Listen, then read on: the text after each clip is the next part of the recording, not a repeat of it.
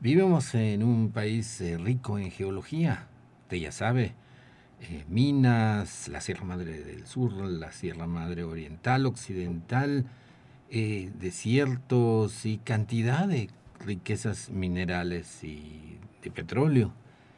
Pero a veces esta naturaleza de la geología se nos echa encima y nos da tremendos sustos. Existen en verdad muchos riesgos geológicos. Eh, la geología en un momento dado puede ser eh, peligrosa para nosotros. De eso platicaremos el día de hoy.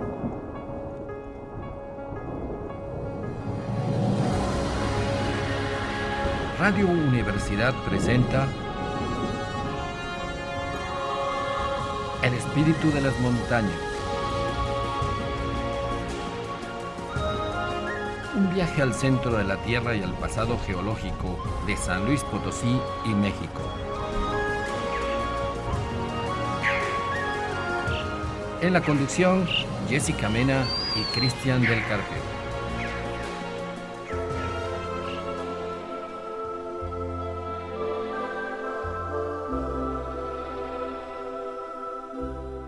¿Qué tal? Muy buenas tardes, estamos en su programa El Espíritu de las Montañas, ya sabe usted, es un programa de divulgación científica, de geología, de planetología, todo lo que tenga que ver con el planeta, incluso hasta la vida, la ecología nos preocupa, los mares, la atmósfera, pues hemos ya ya tenemos más de un año y hemos cubierto cantidad de cosas interesantes. Muchas gracias por sus opiniones, por sus comentarios a la página de Facebook, eh, que precisamente se llama así, El Espíritu de las Montañas. Estamos en Radio Universidad, por supuesto, 88.5 y 91.9 en Matehuala, desde San Luis Potosí, capital, en el mero centro geográfico de la República, en el desierto. Y el día de hoy vamos a platicar efectivamente de todo eso. Un saludo a nuestra co-conductora Jessica Mena, anda de aventuras allá por Zacatecas. Ya le contará unos proyectos increíbles. Eh, ella es física, divulgadora de astronomía, muy conocida. Pues ya se enterará ahí en, el, en la página que tenemos el proyecto de aventuras que le vamos a, a informar en, unos, en unas semanas. El día de hoy tenemos como invitado para hablar de geología precisamente al doctor Rafael Barbosa Gudiño del Instituto de Geología de la Universidad Autónoma de San Luis Potosí. Doctor eh, Barbosa, un gusto tenerlo nuevamente por aquí. Eh, un verdadero privilegio platicar a primera mano de esta problemática, esta situación que a veces se presenta con los riesgos geológicos. Sí, buenas tardes, Cristian. Un verdadero gusto estar nuevamente aquí en el programa eh, por ahí eh, una temporada estuvieron otros colegas con muy diversos temas, todos muy interesantes. Y hoy es un placer eh, volver aquí con ustedes y con todo el público que, que nos acompaña, nos escucha. tenemos cantidad de comentarios de geología, de geografía, como lo decíamos en nuestra página, y uno de ellos es sobre esta casualidad, con, no sé cómo llamarle, que en septiembre eh, siempre ocurren sismos aquí en México, en la Ciudad de México, y no en otros meses tan frecuentes. Esa, esa, eso nos los han insistido mucho, que ¿por qué septiembre? ¿Acaso los cohetes eh, o el informe presidencial o el informe, los informes de gobierno pueden causar semejantes efectos en la geología de, México, ¿no? ¿Cómo, es esa situación? Sí, mira, eh, bueno, eh, dijimos que íbamos a hablar de riesgos geológicos y esto de los sismos, pues es verdaderamente un, peligro geológico y, un riesgo en, las condiciones en que se presenta en nuestro país. Eh, y pues me habías comentado sobre esta inquietud de muchas personas y de todos los que eh, de entrada vemos cómo en los últimos años ha habido algunos sismos en el mes de septiembre. Eh, sismos ocurren todo el año en todas partes eh, casi del país, aún en las que se ha dicho que, que, son que eran zonas asísmicas y todo esto. Esto ya lo hemos visto, ya lo sabemos, mm, pero justo en el mes de septiembre, bueno, pues sería una mera casualidad.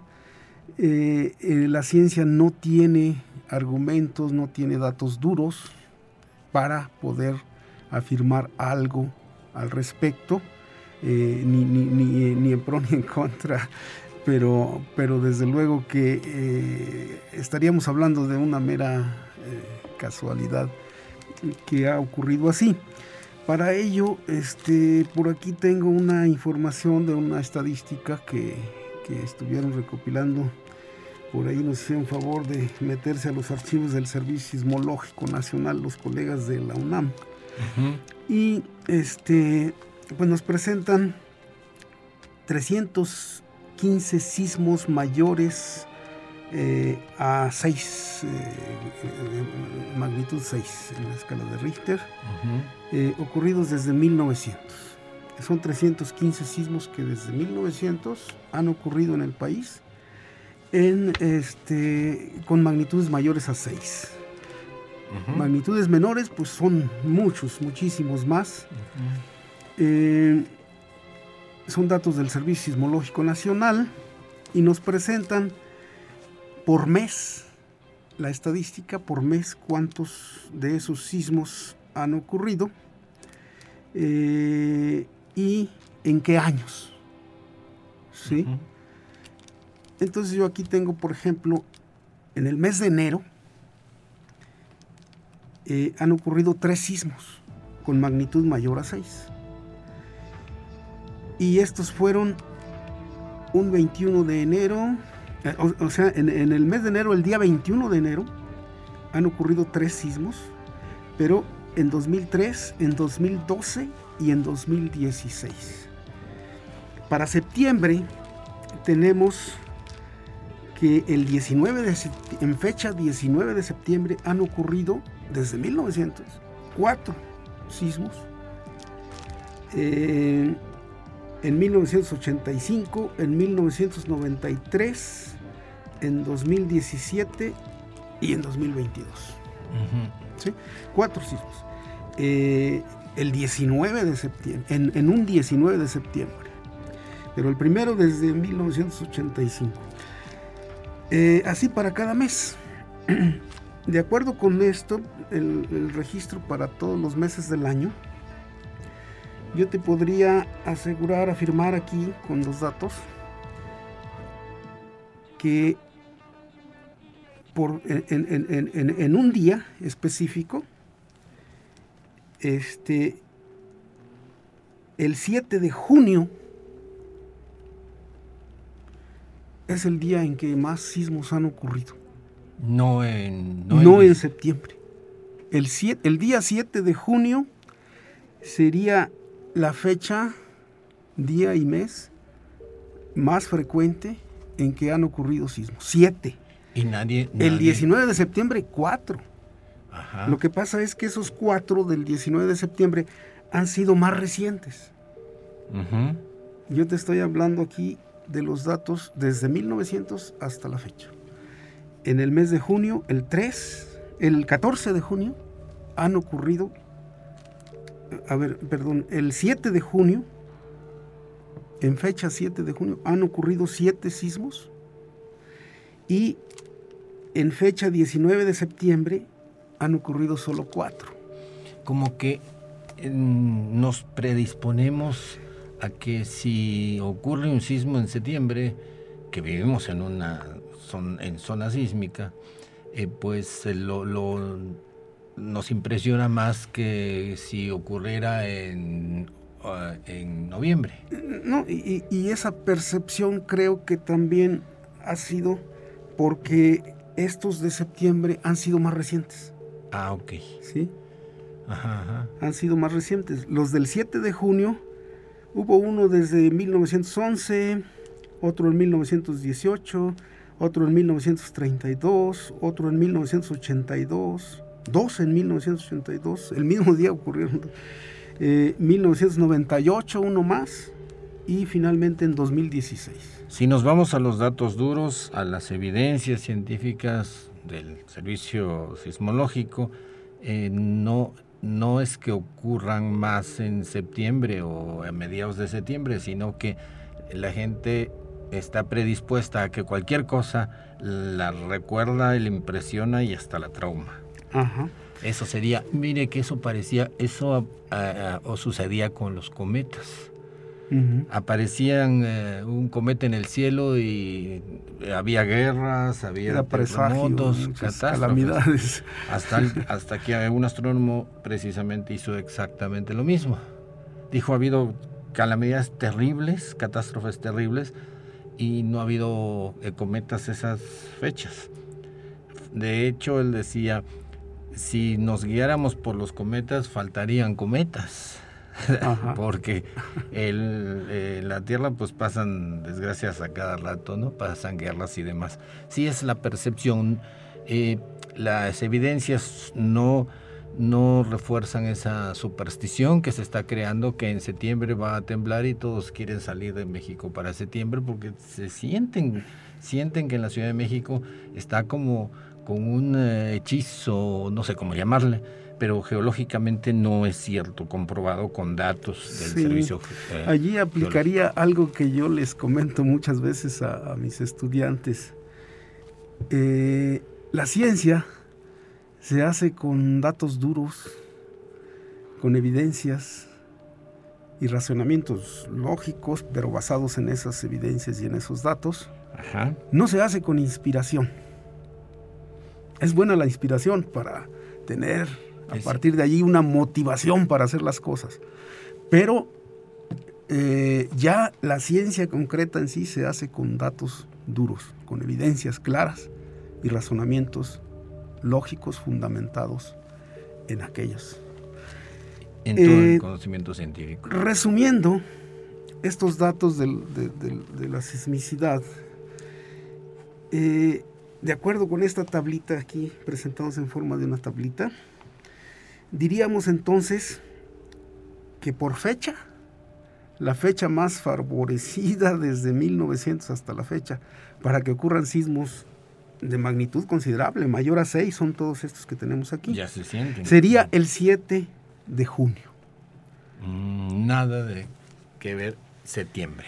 Y el mes, ya sin considerar la fecha, sino solamente el mes en el que más sismos ocurren, tenemos aquí diciembre, o en el que más sismos han ocurrido, han ocurrido. desde la fecha que estamos considerando, contabilizando, eh, fue en el mes de diciembre. Ocurrieron 15 sismos en diciembre, mayores a magnitud 6, y en septiembre solo 12. Entonces, por mes, diciembre, por fecha, 7 de junio, y el mes en el que nunca ha ocurrido un sismo de magnitud mayor a 6 desde 1900 es el mes de marzo. Es mi cumpleaños. Ándele. es, el mes de marzo. No, tenemos registrado ningún sismo con magnitud superior a 6. Qué interesante porque no va contra la intuición. Cuando uno le dicen eh, de que cuál es el mes eh, donde hay más sismos en México, todos diríamos septiembre, pero no es cierto.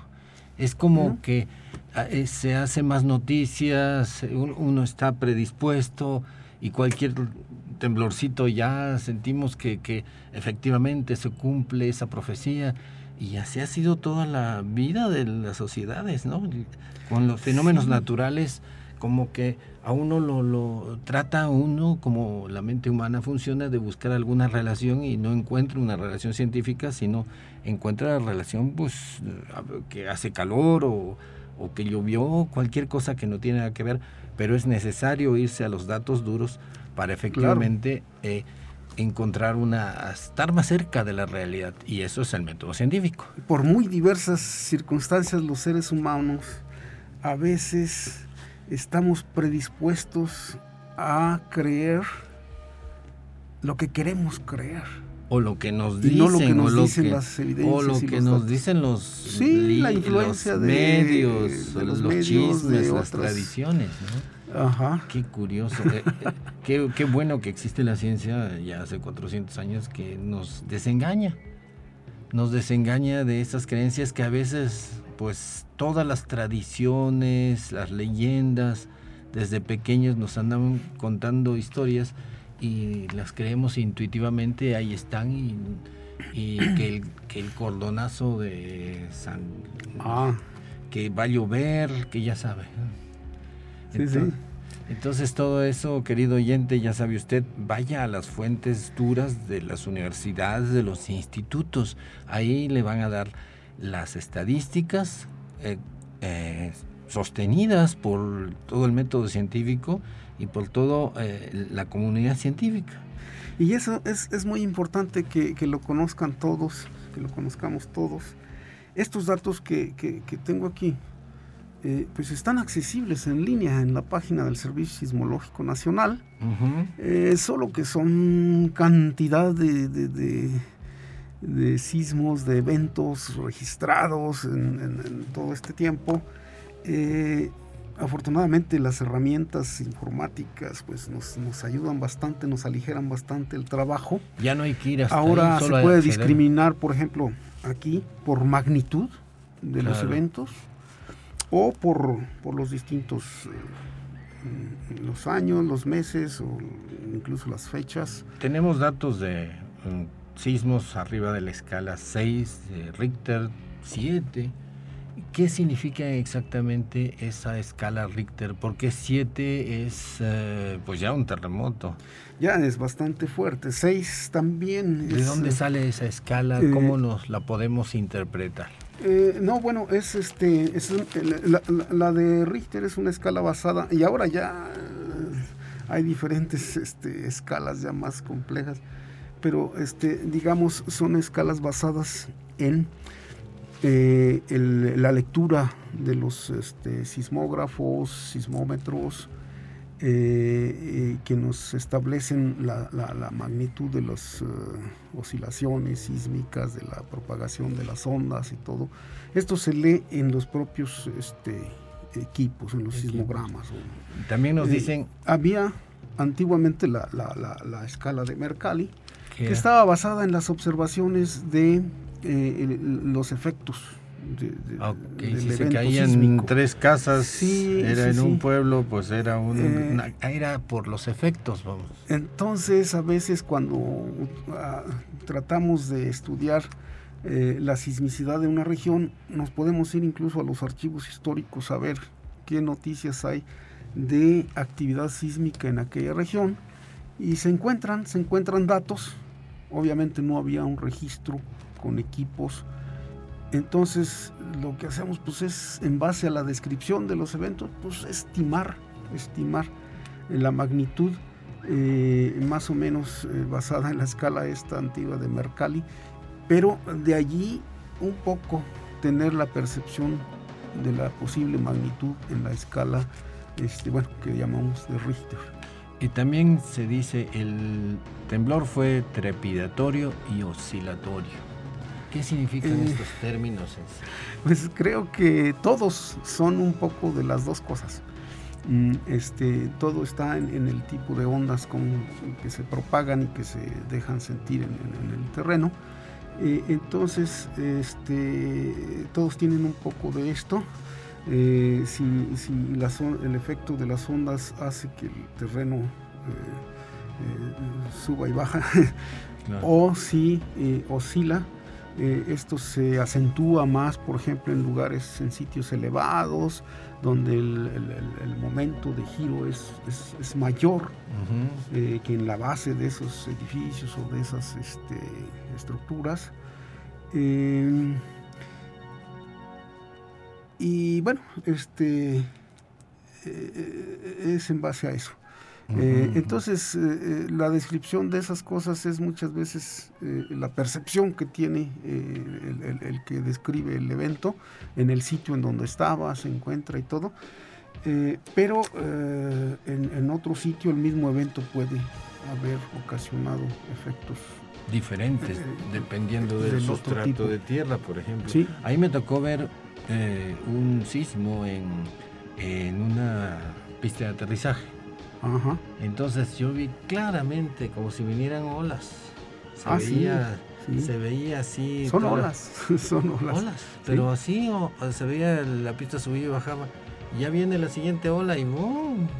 Era increíble la, la- la experiencia y sí, definitivamente pues uno se da cuenta que son ondas que vienen viajando. Y esas ondas obviamente vienen desde el sitio donde se encuentra poca distancia o a kilómetros o lo que sea, pero el epicentro. del epicentro. ¿Por qué no los epicentros que, que nos informan ocurren en Michoacán, en Guerrero? ¿Por qué no un epicentro en Veracruz? Eh, bueno, sí los hay. Sí, sí, sí existen epicentros en Veracruz y, y aquí en el estado de San Luis Potosí existen epicentros, pero todos son relacionados con estructuras menores y con, por, por ende, son de magnitud menor.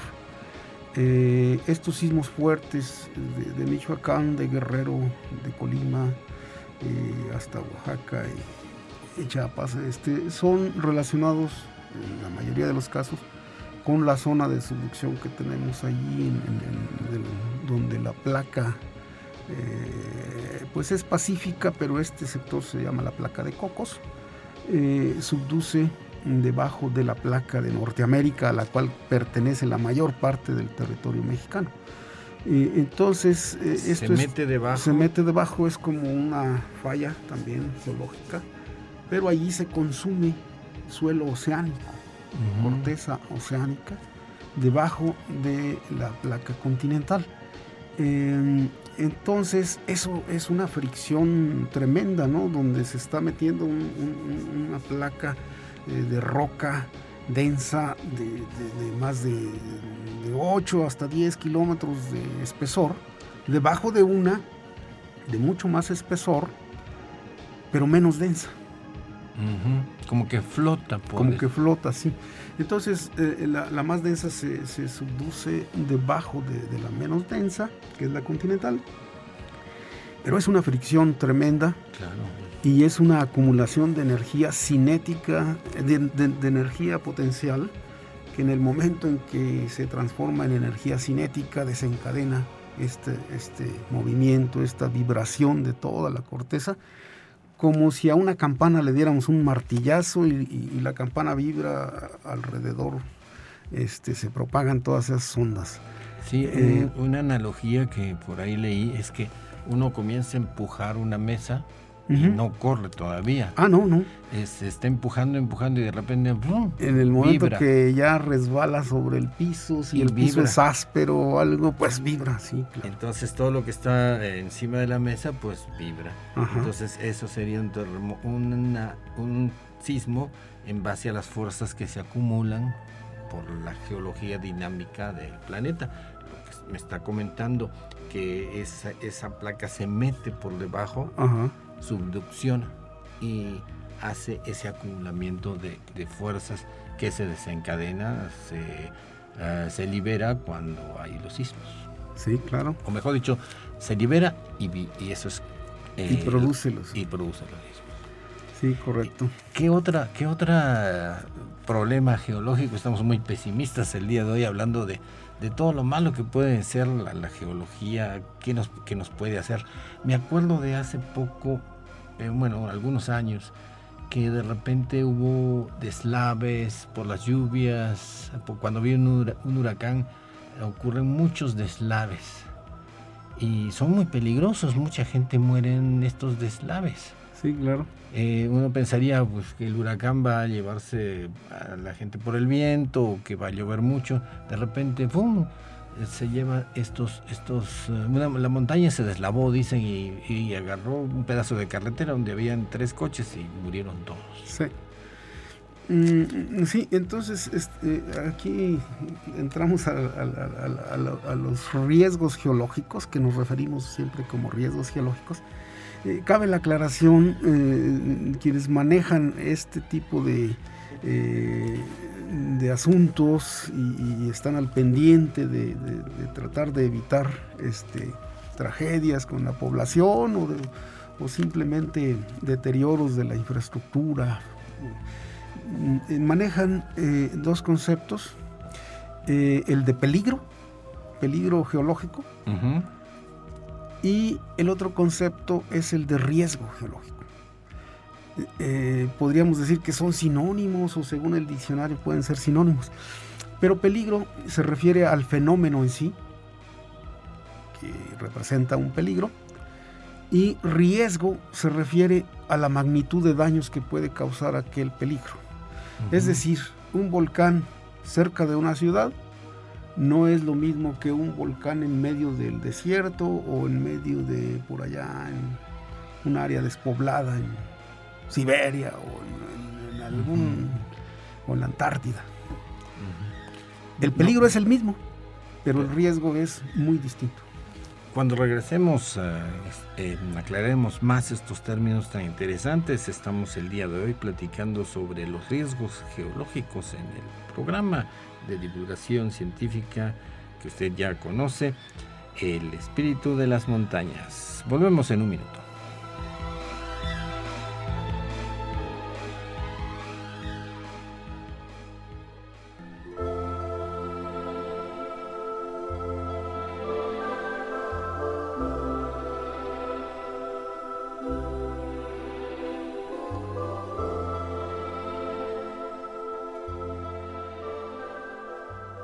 Estamos de regreso en el espíritu de las montañas, el día de hoy platicando con el doctor en geología Rafael Barbosa Gudiño del Instituto Geológico de la Universidad de San Luis Potosí sobre estos fenómenos eh, pues que a veces nos espantan y a veces nos dañan.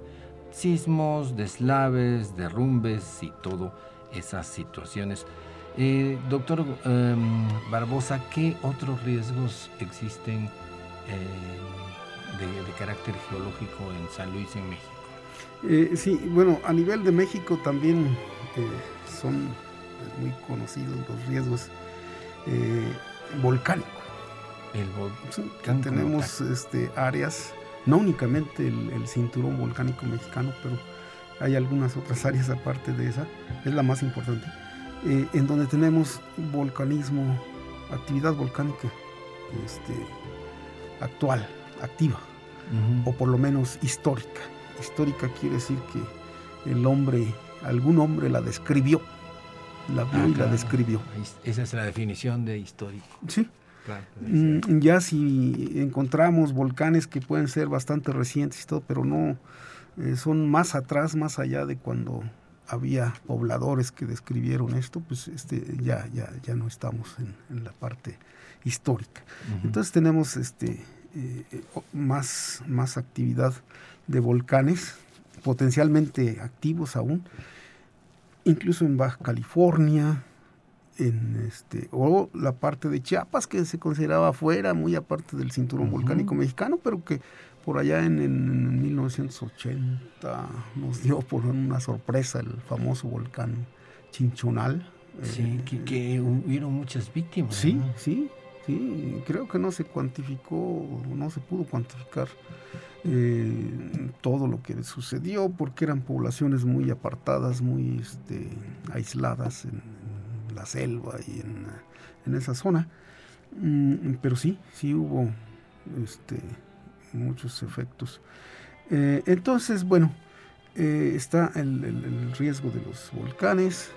Asociado con los volcanes también hay riesgos que no son directamente la lava que, es eruptada ahí de los volcanes, ni eh, nubes ardientes, sino que también los deslaves, las avalanchas que se provocan en las pendientes de estos aparatos eh, volcánicos, de los eh, de forma cónica que llamamos estratovolcanes, son los grandes volcanes que hay en México.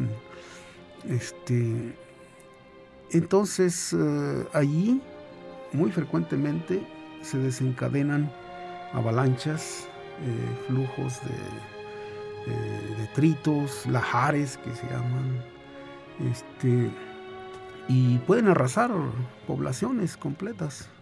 si, si se las encuentran a su paso. y estos descienden de las laderas, de las pendientes. En algunos documentales eh, hemos visto eso, de que es como usualmente uno piensa que es, eh, erupciona un volcán y se sube una columna de ceniza, humo, y en otros em, videos se ven que en vez de subir cae por la por el del volcán hacia abajo. Bueno, la misma columna esta que sube cuando hablamos, por ejemplo, de una erupción que del tipo pliniano se llama, asciende, pero luego se colapsa y cae. Mm. Y al caer, pues obviamente eh, se esparce hacia los lados del volcán o más hacia algún lado específico. Es lo que se ha encontrado en Pompeya, que quedan en una ciudad enterrada. Sí. De, toda esta ceniza que se eleva y luego cae como precipitación, como lluvia. Y uno piensa, ya desapareció la, población, pero está enterrada abajo de esa capa enorme de ceniza y pasan dos años, pasan siglos y se encuentran. Pompeya es increíble, ¿no? Sí, sí, sí. Todo toda una ciudad se romana. descubierto ahí eh, vestigios de el momento cuando ocurrió. Y queda la... gente carbonizada, pero como un molde en la ceniza. Hasta hay un perrito. Sí, sí, sí. Muy triste. Eh, y ver que pues las casas medias derrumbadas, muchas, pero enteras, y escarban, escarban y encuentran cómo era una ciudad en esa época hasta con pinturas en las paredes, ¿no? Es increíble eh, sus utensilios y demás. Qué triste, pero toda una experiencia de modo eh, antropológico, de encontrar eh, vestigios de cómo era la vida en esa época. Y, en Europa ha ocurrido muchas veces, tanto en, en Pompeya como en Creta, cerca de isla de Santorini, que también se encuentran vestigios de. Aquí, si no me equivoco, está lo de Copilco, que también desplazó poblaciones. Sí. ¿Cómo es esto del cinturón eh, neovolcánico mexicano? Ah, ¿Es donde está el Popo Elista? Sí, eh, eh, los grandes estratovolcanes ahí, pues está eh, por un lado, eh, eh, el Popo y el Ista, el, Amalinche y el, Nevado de Toluca. Y este, allá en, los límites de, bueno, Veracruz, está este, el Pico de Orizaba. Y el cofre de Perotes. El Nevado de Colima corresponde Pero también en el sector de Colima hay este, pues un estratovolcán muy este, conocido eh, este, pero está o surgió en lo que eran vestigios de otros dos antiguos anteriores. Este, eh, entonces es una historia larga de, la evolución de esos conos volcánicos. Allí estratovolcanes y el volcán de fuego pues es el, eh, uno que representa en la actualidad eh, un riesgo alto, peligro y riesgo elevado por la presencia de la ciudad de Colima muy cercana y otras comunidades, muchas también de Jalisco, eh, y por la estructura que tiene ya el cono, eh, se van volviendo bastante inestables conforme claro, se, levanta más alto, más alto la estructura, se derrumba. cada vez más alto y con pendientes más pronunciadas hasta que estas pendientes rebasan el, ángulo de reposo de esos materiales que luego se desencadenan esas eh, avalanchas eh, desde las laderas sin que en ese momento exista actividad volcánica, simplemente por inestabilidad del material que está allí acumulado.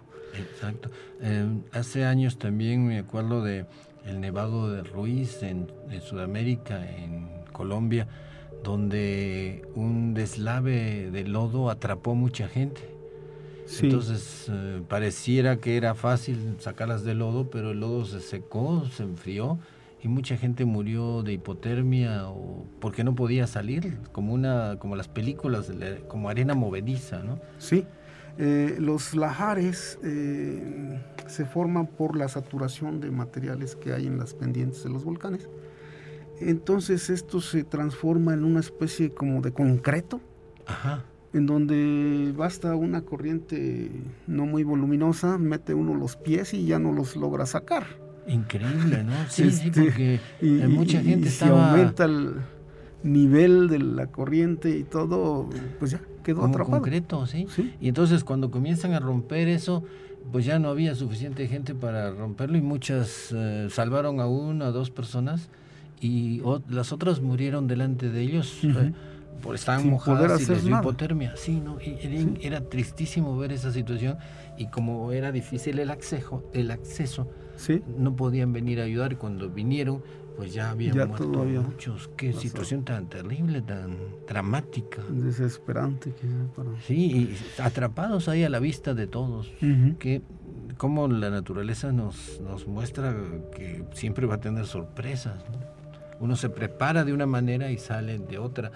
¿Y cómo ve usted el, el alarma sísmica? ¿Sí funciona? Porque a veces que se disparó de casualidad que hubo el temblor y no ocurrió porque venía de otra dirección. ¿Cómo está eso de la alarma sísmica que, que unos están en contra, otros están a favor? Obviamente sí funciona. Este, hay que estar siempre a atender ese, esa alerta que, que, muchas veces eh, puede ser ya cuando es inminente la llegada del, del evento sísmico, cuando ya a, muy, con muy poca anticipación y todo esto. Pero hay algo también en la ciencia y en la tecnología que, que es muy importante que todos entendamos y comprendamos. Eh, es el hecho de que siempre hay una fase de experimentación en las cosas. Y allí es muy importante considerar que si ahorita no es tan efectiva como deseáramos, el hecho mismo de ponerla en práctica desde ahora y de estar controlando, perfeccionando eh, eh, el, sistema, eh, todo esto, pues nos va, nos va a permitir poco a poco ir aproximándonos a esa, a esa meta deseable que tenemos de que nos digan con anticipación, que tengamos suficiente tiempo para este, resguardarnos, que preparemos bien los sitios en donde eh, reunirnos durante un evento de este tipo. Eh, todas esas cosas no se van a lograr si no empezamos por algo, por algo que quizá no sea el sistema más perfecto, pero que se irá perfeccionando eh, sobre la paso de los, al paso de los no, no hay otra forma. Y los tsunamis, eh, claro, no para la zona de la meseta central, pero para la costa México está en riesgo de recibir tsunamis en un momento mm, dado. No, bueno, sí, sí los ha recibido, han ocurrido y todo. Sí, sí hay los registros y, eh, y en determinado momento siempre hay que estar alertas a, a un evento mayor. Puede haber tsunamis en donde solamente se nota un, un oleaje más, más alto, una invasión del mar hacia una porción de la parte que regularmente no está este, inundada. Eh, pero eh, ocasionalmente puede ocurrir algún evento, un tsunami mayor que, que cause mayores estragos. Y siempre hay que estar alerta y considerar también que si en muchos años, si por ejemplo yo como ser humano en toda mi vida nunca he visto que llegue un tsunami a determinada costa donde yo vivo. Siempre puede ocurrir, porque los tiempos de la geología son muy distintos a los tiempos nuestros en, el rango de lo que es una vida humana. la eh, dinámica del planeta no va a, en el, en el tiempo de ocurrencia no tiene nada que ver con el poquito tiempo de vida que, este, que, la tenemos de los fenómenos este, eh, que ocurren en la, en la, Tierra eh, puede ser de hasta miles o hasta millones de años. Claro. Eh, entonces no queramos ver que cada año, en cada mes hay, hay tales eventos y hay que esperarlos. pueden pasar miles de años o hasta millones como ocurre en la geología. Entonces, cuando yo en geología hablo de eventos frecuentes, esa, esa recurrencia puede ser... Pues, años, un siglo. Sí, sí. sí es, y no es nada. Los astrónomos tienen una, igual también el, tiempo astronómico es muy relativo y dicen que las estrellas fugaces dicen que los humanos somos los fugaces, no ellas. muy buena, muy buena manera de ponerlo muy gráfica. La, es pequeñísima eh, duración de la vida humana, ¿no? Y estamos descubriendo cosas y hay que mirar esos, esos tiempos tan lejanos de ver cómo son millones de años. El cerebro humano no está preparado para concebir millones de años. Medio que en la página, pero en una página de, libro, pero realmente pues uno se acuerda de dos o tres antepasados suyos y ya, nos acordamos de la historia de nuestro país, 500 años, y más no, no, no. Y, y, siempre ha habido planeta y sucediendo cosas, glaciaciones, sismos, los continentes se separan, se juntan, pues es muy difícil concebir eso fuera del libro. Sí. Porque el cerebro humano no está preparado para ver esas, esos tiempos tan, tan eh, extremos y sobre todo que, nos comentaban otra vez que los volcanes eh, em, generan suelos muy ricos. Ah, Entonces producen asentamientos, ciudades, eh, mucha agricultura y de repente pasan mil años y no pasó nada y de repente ahora sí. Y el volcán erupciona y toda esa civilización que se había eh, formado alrededor de esos suelos tan buenos para la agricultura, ahora sí pues se acaba. Terrible la situación. Yo creo que es, la naturaleza. Urgente que, que, como siempre, haya más divulgación, haya más entendimiento de la de la gente, del público en general, de cómo funciona la naturaleza, porque luego ah, ah, vivimos en una sociedad, como dice Vargas Llosa, eh, vivimos en una sociedad que nos informan a base de espectáculos y noticias espectaculares y vemos que todo explota. Queremos algo que sea inmediato y dramático, mientras la naturaleza es, trabaja en otro estilo, dice entonces los medios de los medios de difusión, televisión, internet, siempre pasan cosas eh, espectaculares. Y lo más espectacular que es la vida, cómo funciona el planeta, no lo valoramos, no le prestamos atención de vida. Esa es la... Así es. Sí, es. Eh, eh, les recomendamos, como siempre, libros, eh, La civilización del espectáculo, así se llama, un libro de Vargas Llosa. Está en internet, es gratis, bájelo. Se va a dar cuenta que vivimos en una, como si viviéramos sentados en una butaca de un cine. Y todo lo que sale en la pantalla nos tiene que emocionar cuando lo emocionante está en la naturaleza. Así es. Aprovechando este mini break, queremos recordarle ya Em, es eh, otoño, vienen nuestras especies migratorias, las ballenas grises desde Alaska, California, toda esa zona. Eh, esté atento, planea ver si va a Baja California y visítelas, es un espectáculo increíble. Igualmente vienen las mariposas monarca desde Canadá y andan por Estados Unidos, allá les dan muchísimo seguimiento porque vienen pues enjambres relativamente grandes de mariposas monarca con rumbo a México, con rumbo a los bosques de Michoacán, el Estado de México. Eh, es interesantísimo ir a esos parques que ya están relativamente bien vigilados, pero acuérdese querido oyente, tiene que estudiarle, no solamente es ir ahí, sino ver por qué funcionan, cómo funciona, cómo es que la mariposita viene desde allá y cómo se acuerda dónde tiene que ir. Igual las ballenas cómo se orientan, vienen a tener sus hijitos aquí a las lagunas, estas de eh, Ojo de Liebre, em, todas esas bahías que están en Baja California, es un espectáculo maravilloso de la naturaleza, no pasa nada, no va a haber explosiones ni luces, pero es un espectáculo que de los que vale la pena porque es naturaleza. También vienen colibríes, Imagínense, atraviesan el Golfo de México desde Luisiana, Texas, se atraviesan los animalitos estos.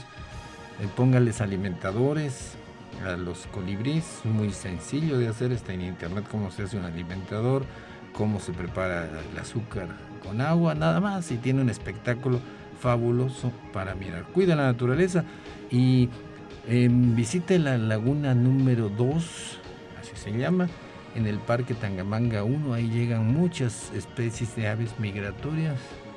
Em, el espectáculo de la naturaleza, repito, es mucho más intenso e interesante que estos espectáculos de, pues de los que estamos acostumbrados, películas y fiestas y tradiciones.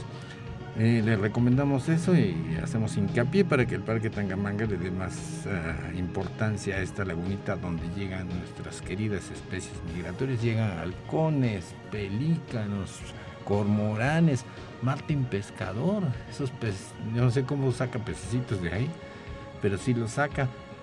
Eh, interésese más por la naturaleza, es maravillosa. No solamente México tiene otros atractivos turísticos, sino también mucha naturaleza.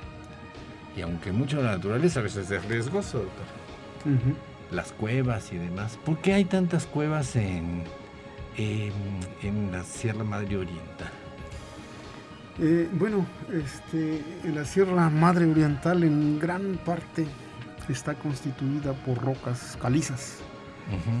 Un eh, tiempo dado estaba en el fondo del mar. Sí, son las rocas calizas son, son eh, pues prácticamente en su totalidad de origen marino y son rocas que se originan con la intervención de muchos mm, especies animales que segregan el carbonato para construir sus conchas, eh, forman colonias, eh, después de que mueren el organismo, pues la concha eh, queda, se destruye, se, tritura, queda el carbonato ahí y se deposita en forma de capas, estratos de rocas calizas.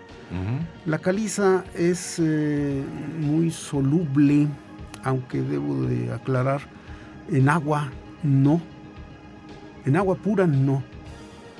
Pero recordemos que el agua que regularmente vemos como agua, en realidad tiene un grado de acidez.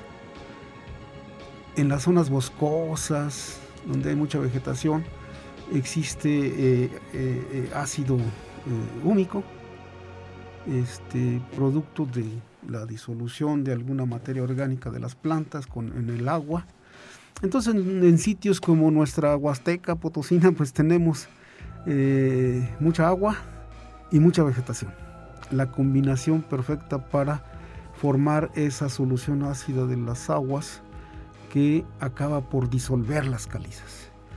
Entonces ahí se forman estas eh, cavidades, muchas veces en el subsuelo, pero que en determinado momento llegan a colapsar el techo y, entonces tenemos un acceso a la superficie, desde la superficie hacia esas cavidades que llamamos por las eh, cavernas, grietas, eh, sótanos. Eh, sótanos golondrinas, sótanos Los sótanos estos, pues sí, son estructuras kársticas. existe una zona muy conocida y muy estudiada este, por allá en Europa, el karst, que, estaba en lo que era pues, Yugoslavia, en esta parte eh, de ahí viene la palabra karst. Karst, ah, eh, con K y ahora a veces la traducimos con C y hablamos del carso mexicano y el carso huasteco y, estas cosas. Este, mm, la original era Kars con K eh, y de esa zona clásica de estructuras de ese tipo, tenemos algo muy parecido aquí en nuestra Sierra Madre Oriental. En la parte, obviamente esto ocurre en las zonas eh, tropicales, donde tenemos también la temperatura, la eh, disponibilidad del agua y la vegetación, que son la combinación para hacer esto. Y las calizas, las rocas calizas, de toda la Sierra Madre Oriental. De... Entonces tenemos este tipo de estructuras desde Tamaulipas a pasando por San Luis, Veracruz hasta Chiapas. A veces hasta fósiles.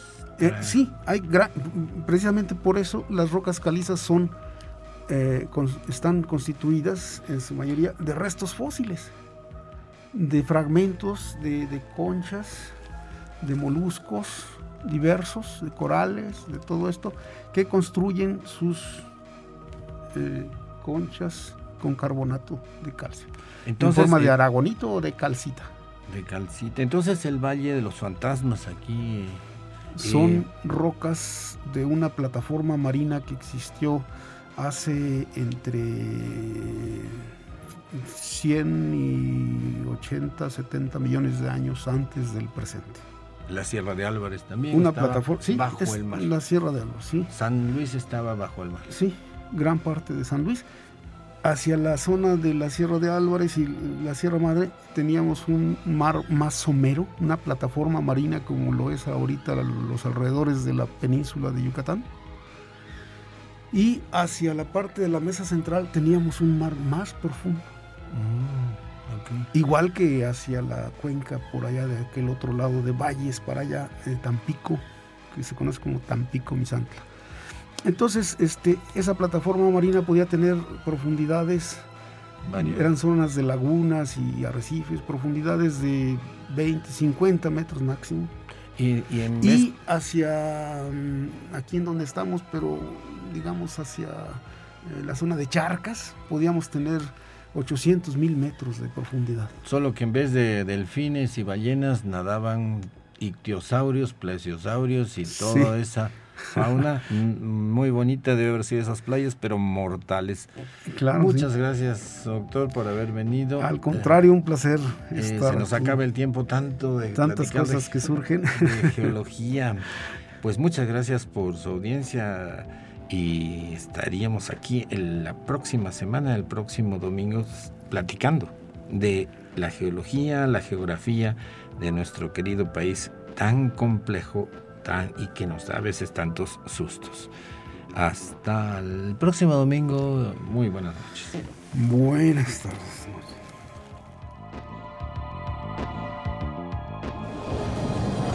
Radio Universidad presentó el espíritu de las montañas. Ha sido un viaje al pasado geológico de San Luis y México. Lo invitamos el próximo domingo en punto de las 6 de la tarde, aquí en Radio Universidad. En la conducción, Jessica Mena y Cristian del Carpio.